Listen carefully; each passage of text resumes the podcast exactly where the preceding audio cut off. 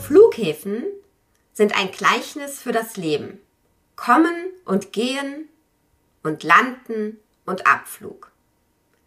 Dieser Satz stammt von Pater Walter Mader.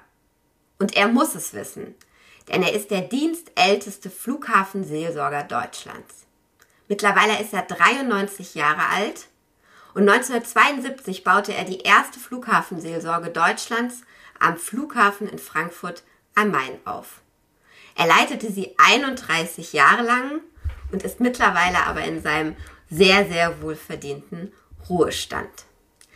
Was er in all diesen Jahren erlebt hat, was Flughafenseelsorge eigentlich leisten kann und was ein Flughafen über Menschen, Gesellschaft und das Leben so erzählt, über all das will ich heute mit ihm im Podcast reden. Ein so, wie ich finde, wirklich wahnsinnig interessantes Feld, weil man sich doch eigentlich schon immer gefragt hat, wer geht denn eigentlich zu einer Flughafenseelsorge? Und was kann diese für Körper und Geist tun? Für die Seele und das Gefühl, gehört zu werden. Auch am Flughafen, vielleicht einfach in einer Stunde Aufenthalt in Frankfurt. Mein Name ist Dr. Tilman Rümenapf, niedergelassener Kinder- und Jugendarzt hier im Ennepe-Ruhr-Kreis. Die Einführung der Telematik sehe ich durchaus als Chance, aber aktuell fällt das System oft aus und es gibt viel zu wenig technischen Support. Dafür geht eine Menge Zeit drauf, in der ich die Kinder nicht genügend betreuen kann. Das muss sich ändern. Die besondere Nähe der niedergelassenen Haus- und Fachärzte ist in Gefahr. Was die Gesundheitspolitik jetzt dringend ändern muss, erfahren Sie auf rettetdiepraxen.de. Ich freue mich sehr, dass Pater Walter Mader heute bei mir ist. Und damit herzlich willkommen zu einer neuen Folge des FAZ Gesundheitspodcast. Mich kennen Sie, mein Name ist Lucia Schmidt. Ich freue mich, dass Sie uns heute zuhören und begrüße jetzt ganz, ganz herzlich meinen heutigen Gesprächspartner. Hallo, Herr Pater Mader. Ja, auch hallo zurück. Ja, ich habe es eben schon gesagt. Sie waren der erste Flughafenseelsorger Deutschlands ähm, und in Ihrem Buch Höhenflüge und Bruchlandungen erzählen Sie, wie Sie damals der Bischof von Limburg angerufen hat, Anfang der 70er Jahre oder sich zu sich gerufen hat und Ihnen diesen Job übertragen hat. Ähm, und da haben Sie ihn gefragt, Mensch, was mache ich denn eigentlich als Flughafenseelsorger? Was hat er Ihnen damals geantwortet? Wie begann diese ganze, sage ich mal, Ära der Flughafenseelsorge, die ja mittlerweile tatsächlich global, soweit ich das überblicken konnte, verbreitet ist? Ja, ich war ja noch nie auf einem Flughafen gewesen, deswegen kam das Ganze für mich recht überraschend. Und dann habe ich natürlich den Bischof gefragt, ja, äh, was macht man denn da, wenn man als Seelsorger auf einem Flughafen tätig ist? Und da hat er mir geantwortet, ja, also das weiß ich auch nicht, das gab's ja noch nicht hier in Deutschland. Gehen Sie einfach mal hin, schauen Sie sich die Sache an, versuchen Sie, was Sie können. Und wenn es nicht funktioniert, dann müssen wir uns halt wieder zurückziehen. Aber es hat ja ganz gut funktioniert. Wissen Sie, was damals äh, den Bischof angetrieben hat, so eine Flughafenseelsorge überhaupt ins Leben zu rufen? Hat er irgendwie wahrgenommen, dass da eben eine, ein Bedürfnis, eine, eine Not ist? Oder wie kam man jetzt unabhängig davon, dass es vielleicht woanders das schon gab, auch in Deutschland auf die Idee, dass das dringend nötig sein könnte? Das zweite war der Fall natürlich in Boston schon 1900 43, 53 war das, glaube ich, als der Koreakrieg zu Ende war, wusste der Kardinal von Boston nicht, was er mit seinen Priestern tun sollte. Der hatte zu viele, die Militärgeistlichen kamen alle zurück. Und dann kam er auf die glorreiche Idee, einige an den Flughafen in Boston zu schicken. Und da hat sich's verbreitet über USA, dann nach Europa und vor uns war natürlich schon London und Paris und Amsterdam und Rom und Madrid. Und da wollte man natürlich nicht zurückstehen. Und da bot sich eben die schöne Gelegenheit, dass Frankfurt neu anfing. Am 14. März 1972 kam der Bundespräsident Heinemann und hat die Sache eingeweiht, das Terminal 1, wie wir es heute nennen.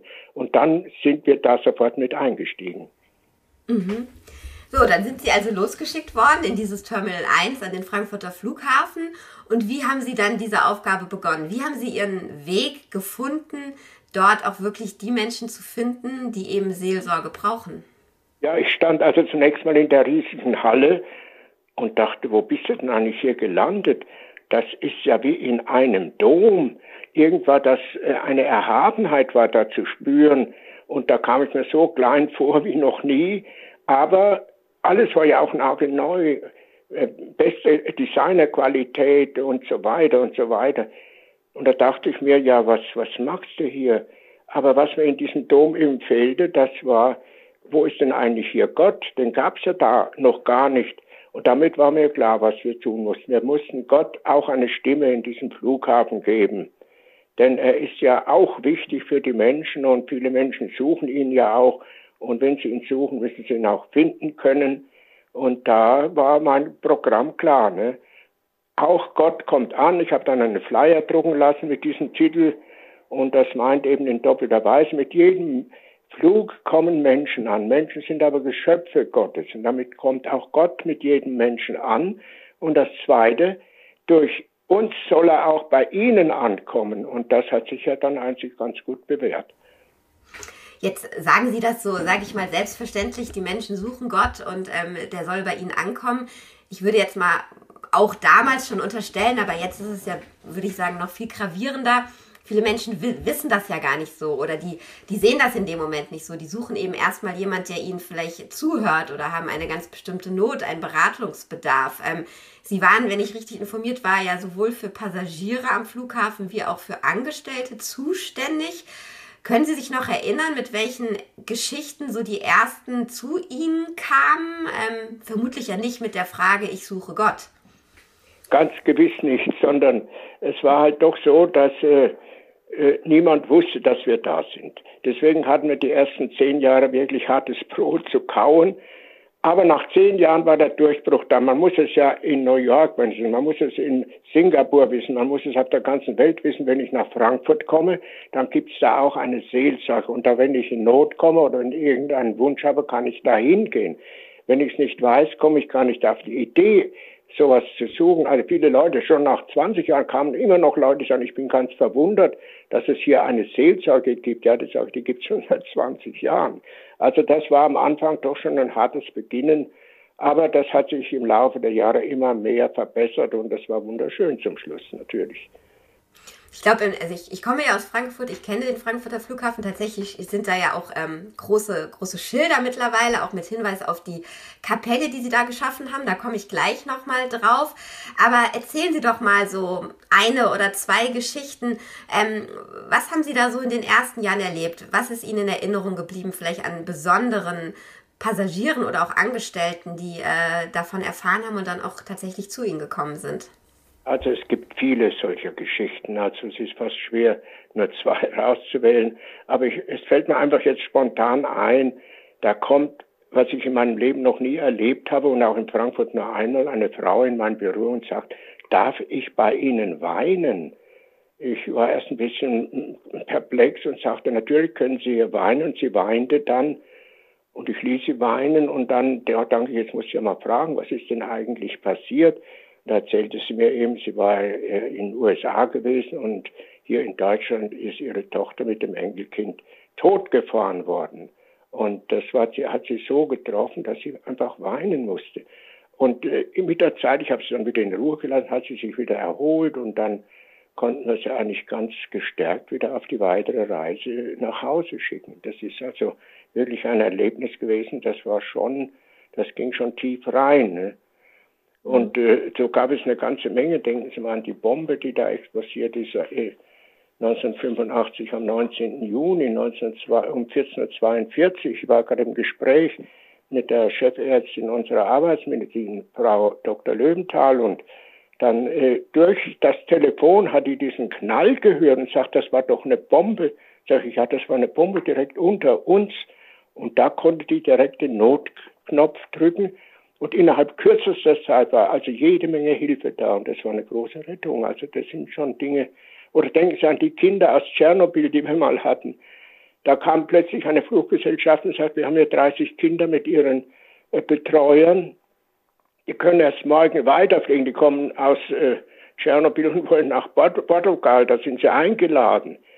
Was machen wir denn mit denen? Sag ich, ja, das ist ganz einfach. Wir räumen die Stühle in der Kapelle weg, legen Matten auf den Boden, da schlafen die. Und das war wunderbar. Die waren also begeistert und am nächsten Tag wollten sie ein Frühstück haben, wir Milch warm gemacht. Die haben sich verweigert. Sagen, nee, Milch trinken wir nicht. Und äh, ich sage, ja, was machen wir denn jetzt? Ach, da kam die eine Mitarbeiterin auf die Idee, dann machen wir aus der Milch Kakao. Was glauben Sie, wie die denn getrunken haben? Das war ja eine Mordsfreude für die Kinder. Und dann haben wir sie wieder gut auf den Flieger gebracht, sind weitergeflogen. Mhm. Ja, sehr, sehr eindrucksvolle Geschichten und eben auch äh, die, die, die Bandbreite, mit der sie da ihr Leben lang zu tun hatten. Sie hatten aber, äh, sage ich mal, in Anführungszeichen nicht, nicht nur no, normale äh, Passagiere, sondern tatsächlich auch berühmte Gäste. Zum Beispiel war Mutter Teresa mehrere Male bei ihnen, wo man jetzt denkt, na, braucht die unbedingt Seelsorge am Flughafen? Ähm, wie oft war sie denn da und mit welchem Grund hat sie sie besucht? Also die kamen natürlich eigentlich häufig, am häufigsten von den prominenten Leuten, weil sie äh, einfach viel unterwegs waren. Ne? Äh, immer wenn sie durch Frankfurt kam, hat sie einen Stopp gemacht oh, vor dem Umsteigen, hat ihre Schwestern eingeladen, die in der ganzen Gegend ja auch irgendwo tätig waren, hat mit denen Gespräche wieder. Bis sie kamen, saß sie eben bei uns. Und da war es einmal so, dass sie sagte, äh, Father, I want to, to telephone with the American President. Ich möchte den amerikanischen Präsidenten am Telefon spreche, ich sage, ja, um Gottes Willen, Mother, I don't know how to do it. Ich weiß ja nicht, wie man das tun muss. Das heißt, das lassen Sie mal, das mache ich. Ich sage Ihnen eine Nummer und die geben Sie ein und die habe ich dann eingegeben, die war ellenlang und dann war gar nichts. Da sage ich, ja, es ist, ja, Sie müssen Geduld haben, Sie müssen warten. Und tatsächlich, dann ging's los. Und dann kam erst ein Herr und fragt, wer sind Sie, was machen Sie und so weiter. Ich sage, ja, die Mutter Teresa möchte mit dem Präsidenten sprechen. Geben Sie mir Ihre Telefonnummer. Ich habe ihm unsere Telefonnummer gegeben. Dann kam wieder eine Dame, sprach mich dasselbe. Dann kam wieder ein Herr, der fragte mich auch dasselbe. Und dann sagte er, ist sie noch bei Ihnen? Sag ich, ja, die sitzt ja hier. Sagte, geben Sie ihr den Hörer. Und da war der Präsident dran. Das war damals Präsident Reagan und sie verlangte von ihm oder bat ihn, dass er einige Flugzeuge mit Hilfsgütern in den Südsudan schicke. Da käme sie her und hätte gesehen, wie Kinder dort fast verhungern, weil sie nichts zu essen haben. Naja, und dann dabei bleibt sie immer ganz ruhig, hat ihren Rosenkranz in der Hand, lässt die Perlen durch die Finger laufen und tut so, als wäre es das Alltäglichste der Welt. Ne? Mhm. Also, sage ich mal, Flughafenseelsorge, die das Weltgeschehen bestimmt und verändert, hört man daraus, was Sie da erlebt haben. Ja. Ja, also es kamen ja auch viele hohe Geistliche, Kardinäle. Wir hatten ja einen runden Tisch, da haben wir die Leute hingesetzt, haben ihnen Kaffee und Kuchen angeboten. Und dann, wie jeder kam, kam er rein, setzte sich hin und zu den anderen. Jetzt saß da ein Kardinal neben einem Wohnsitzlosen, das kam durchaus vor. Aber ein Kardinal ist an einem Flughafen genauso verloren wie jeder andere Passagier. Der kennt sich ja auch nicht aus. Also was bleibt ihm anderes übrig? Er braucht Hilfe. Er kommt. Wir haben ihn zum Geld zurück begleitet. Wir haben ihm gegeben, was er braucht. Wir haben ihn telefonieren lassen und so weiter. Also da kam jeder und äh, jeder setzte sich ganz selbstverständlich dahin. Und für viele war das sehr lehrreich, was sie da mitbekommen haben. Hm. Jetzt, jetzt haben wir schon sozusagen die Passagiere angesprochen und auch die berühmteren äh, Gäste beziehungsweise andere Geistliche und andere Seelsorger. Ähm, was haben Sie so erlebt bei den Arbeitnehmern am Flughafen? Ähm, haben die auch das Bedürfnis gehabt, zu Ihnen zu kommen? Naja, das war ja auch am Anfang, das war ja so gedacht. Also der Bischof dachte ja eigentlich nur an die Passagiere. Denen soll seelsorgerlich eine Betreuung geschehen. Aber ich habe dann festgestellt, Moment mal, die sind ja dermaßen mobil, mit denen kannst du zunächst gar nichts anfangen. Die kommen und gehen und kommen und gehen. Aber das sind ja Leute, die arbeiten hier. Tausende. Und die sind ja vor Ort. Die sind zwar auch mobil, aber doch häufiger da als die Passagiere. Also du brauchst Multiplikatoren, zu den Passagieren hin, damit du an die rankommst. Und so habe ich das dann aufgebaut. Und da bin ich natürlich zu den Leuten hin. Jetzt stand ich da im Flughafen, denk, was magst du, jetzt gehst du einfach mal zum ersten hin. Da saß ein Herr, der kontrollierte die Zugänge zur Gepäckausgabe und er stellte mich vor und sagte, ich bin hier jetzt der, der Pfarrer im Haus und so. Da fragte er mich doch, äh, ja, äh, wen fahren Sie denn? Ja, sag ich, bin doch kein Fahrer, ich bin Pfarrer mit PF. Ja, sagt er, was wollen Sie denn hier machen? Schauen Sie sich doch mal um, da ist gar nichts zu machen. Ich sage, Sie werden schon sehen, warten Sie mal ab, wir machen weiter. Und das ist ein guter Freund dann von mir geworden. Also so fing das an. Aber diese, diese Mitarbeiter, sagen wir mal, die haben ja große Probleme. Die sind ja in ihrer Heimatgemeinde überhaupt nicht zu Hause. Frühschicht, Spätschicht, Nachtschicht, Freischicht. Wenn was ist, sind sie nicht da oder sie sind müde. Und da sind wir natürlich genau an der richtigen Stelle gewesen. Kommt ein Mitarbeiter zu mir und sagt, wir wollen unser Kind taufen lassen. Und der Pfarrer sagt, Taufe ist bei uns nur am Sonntag. Aber Sonntag, ich habe ja Sonntagsdienst, dann habe ich Frühschicht und Spätschicht und so weiter. Und äh, da muss ich ja acht Wochen warten, bis wir unser Kind taufen können. Machen Sie das doch. Das machen wir.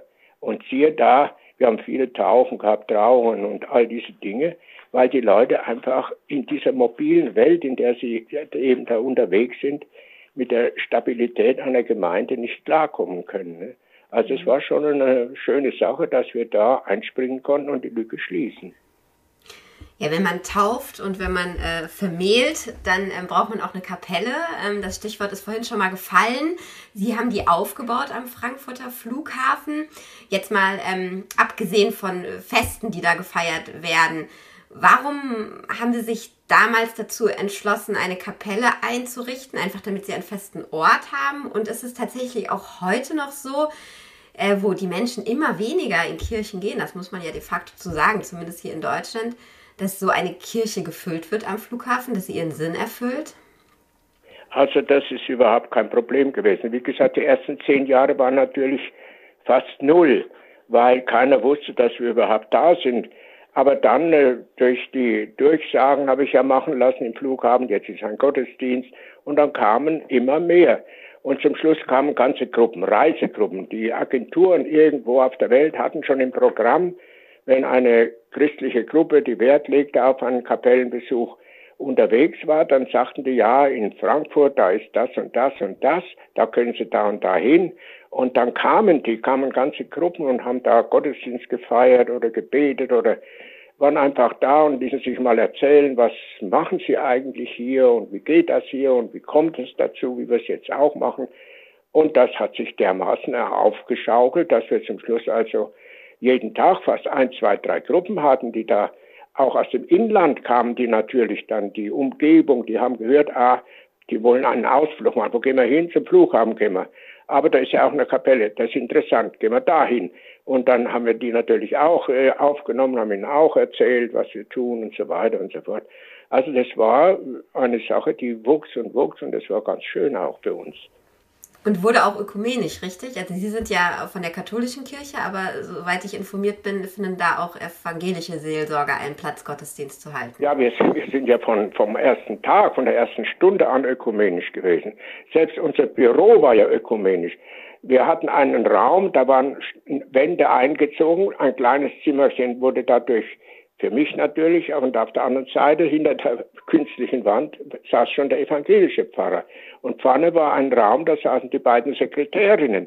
Und da war natürlich auch in diesem Raum noch unser runder Tisch. Und so äh, habe ich aber sehr schnell festgestellt, ökumenisch langt ja gar nicht. Wir müssen interreligiös sind wir. Wir sind nicht ökumenisch. Es kamen ja Muslime, es kommen Buddhisten, es kommen Juden, es kamen alle äh, Religionsgemeinschaften zu uns. Ich habe dann einen Teppich in die Kapelle gelegt für die Muslime. Ich habe unsere Sakristei, kleine Sakristei umfunktioniert in eine äh, jüdische Synagoge, den äh, Rabbiner von Frankfurt gebeten, die doch zu einzuweihen, hat er gemacht, die Besucher angebracht. Da kam selbst der Oberrabbiner von New York öfter vorbei und freute sich, dass er in dieser Synagoge, in der kleinen Synagoge beten konnte. Also das war ganz klar, das war ökumenisch, interreligiös, und so ist es auch auf allen anderen Flughäfen. Mhm. Mhm. Jetzt haben Sie in Ihrem Buch geschrieben, äh, die Kapelle war eben eigentlich dafür da, Gottesdienst zu halten, zu beten, in sich zu kehren, Gespräche zu führen.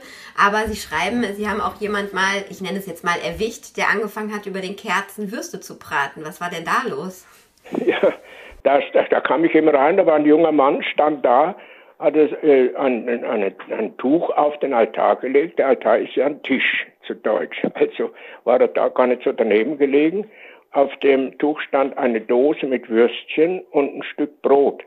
Und dann hat er die Würstchen auf sein Messer gespießt und hat sie über die Kerze gehalten hat sie gebraten oder getrocknet, wie man auch sagen will. Ich habe zu ihm gesagt, was machen Sie denn da? Ja, sagt er, ich muss halt was essen, ich habe Hunger und so. Sag, kein Problem, gehen Sie mit rüber. Wir haben einen Ofen, wir kochen Ihnen die Würstchen und dann können Sie bei uns gemütlich essen. Ein anderer, ich kam rein, hatte die Weinkännchen für den Gottesdienst schon reingestellt gehabt und das Wasserkännchen und als ich wieder kam mit den Büchern, war das Weinkännchen äh, leer. Dann äh, sage ich, ein Mann saß schon da. Sag ich, haben Sie gesehen? Ich, hab, ich war so überzeugt, ich habe das doch nicht leer da reingetragen. ja, sagte er, ich hatte einen solchen Durst und dann habe ich das leer getrunken. Ich sage, naja, das ist nicht schlimm, aber gehen Sie rüber zu uns, da kriegen Sie gleich ein ganzes Glas Wasser. Nein, sagt er, Wasser trinke ich sowieso nie. Also es gibt lustige Sachen. Oder man hat mir zum, zu einem Jubiläum ein Rauchfass geschenkt. Jetzt kann ich das nicht, muss ich das mal einweihen. Na, also gut, dann haben wir es beim festlichen Großgottesdienst Weihnachten, war ja die Kapelle immer zu klein sogar, haben wir also das Weihrauchfass eingesetzt und auf einmal stürmte die äh, Feuerwehr, die, die, die äh, Flughafenfeuerwehr rein mit schwerstem Gerät. Sie hatten die Meldung bekommen, in der Kapelle brennt es. Da waren die Rauchmelder natürlich angegangen.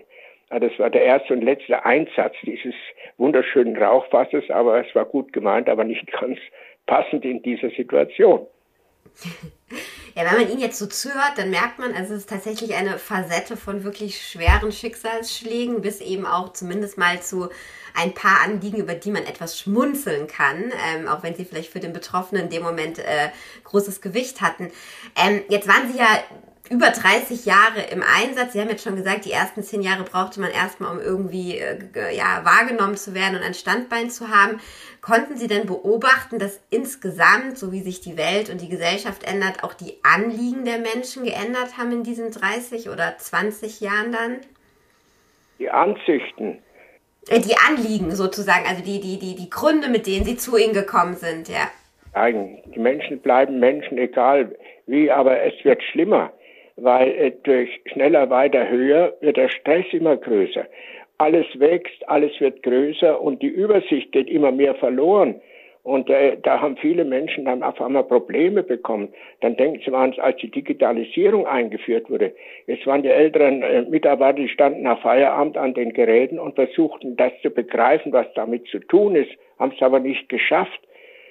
Bei mir war mal ein Herr, der hat eine, doch eine ganz gut dosierte, äh, dotierte Position gehabt und der war völlig verzweifelt. Er sagt, ich komme früh ins Büro, setze mich hin, frage meinen Chef, was soll ich tun? Da sagt er gar nichts. Und dann ist der Tag um, dann gehe ich wieder heim. Also der konnte das, was man von ihm erwartet, nicht mehr leisten. Und der ist fast durchgedreht. Ne? Und äh, wir mussten ihn dann immer wieder ein bisschen auffangen. Er hat ja Zeit, er konnte stundenlang da bei uns sitzen, egal wo der saß. Ne? Also das mhm. sind schon Anliegen gewesen, die, die unter die Haut gingen. Und dann hat ja der Flughafen sich so weit dazu entschieden, dass er bis 53 Jahre runter die Menschen in eine Pension geschickt hat, also aus dem Dienst entlassen hat. Ne? Weil äh, sie konnten dem, äh, was gefordert wird, nicht mehr folgen. Und äh, aber die, die Löhne und die Gehälter waren so hoch, dass der Flughafen konnte immer auch nicht bezahlen. Also musste man eine Lösung finden. So ist das entstanden mit dem Vorruhestand, ne, weil die einfach nicht mehr mitkamen. Hm. Jetzt ähm, sind Sie ja im Ruhestand, aber ähm, gerade die letzten zwei Jahre waren auch für den Flughafen, für den Flugverkehr, für die Menschen, die am Flughafen arbeiten, in der Corona-Pandemie nochmal eine ganz besondere Herausforderung.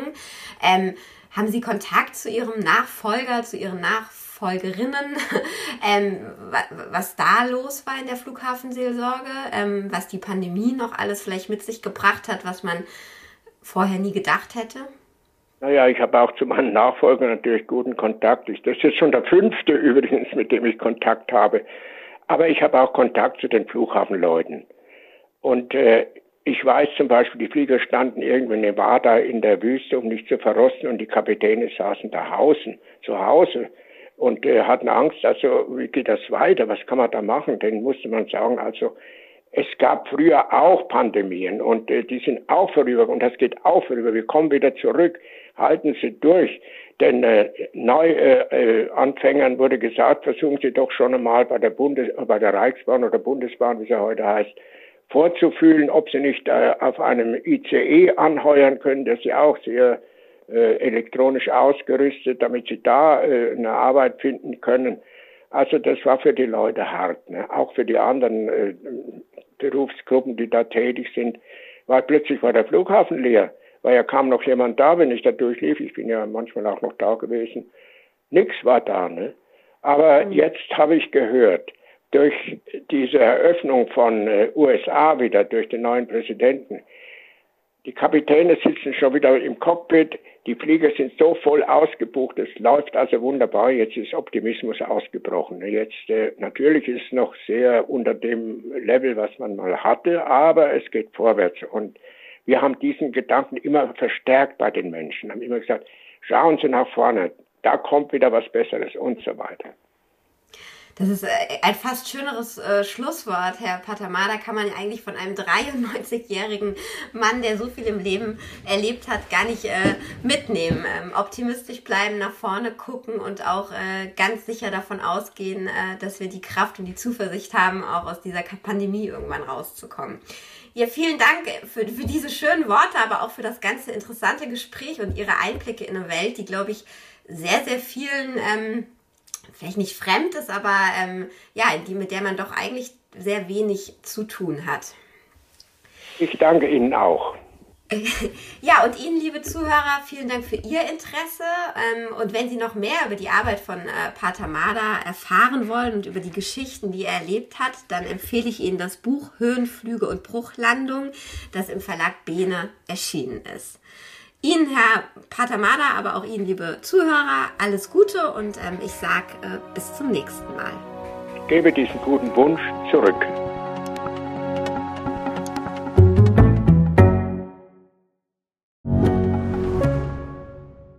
Ich bin Dr. Falk Stierkart und leite ein medizinisches Versorgungszentrum in Erlangen. Der Job als niedergelassener Arzt ist nicht unattraktiv, aber er scheitert oft schon an der Wurzel. Wenn unser Studiensystem nicht darauf ausgelegt ist, genug Ärzte in guter Qualität auszubilden, wie soll die medizinische Versorgung in Mittelfranken dann gedeckt sein? Die besondere Nähe der niedergelassenen Haus- und Fachärzte ist in Gefahr. Was die Gesundheitspolitik jetzt dringend ändern muss, erfahren Sie auf rettetdiepraxen.de.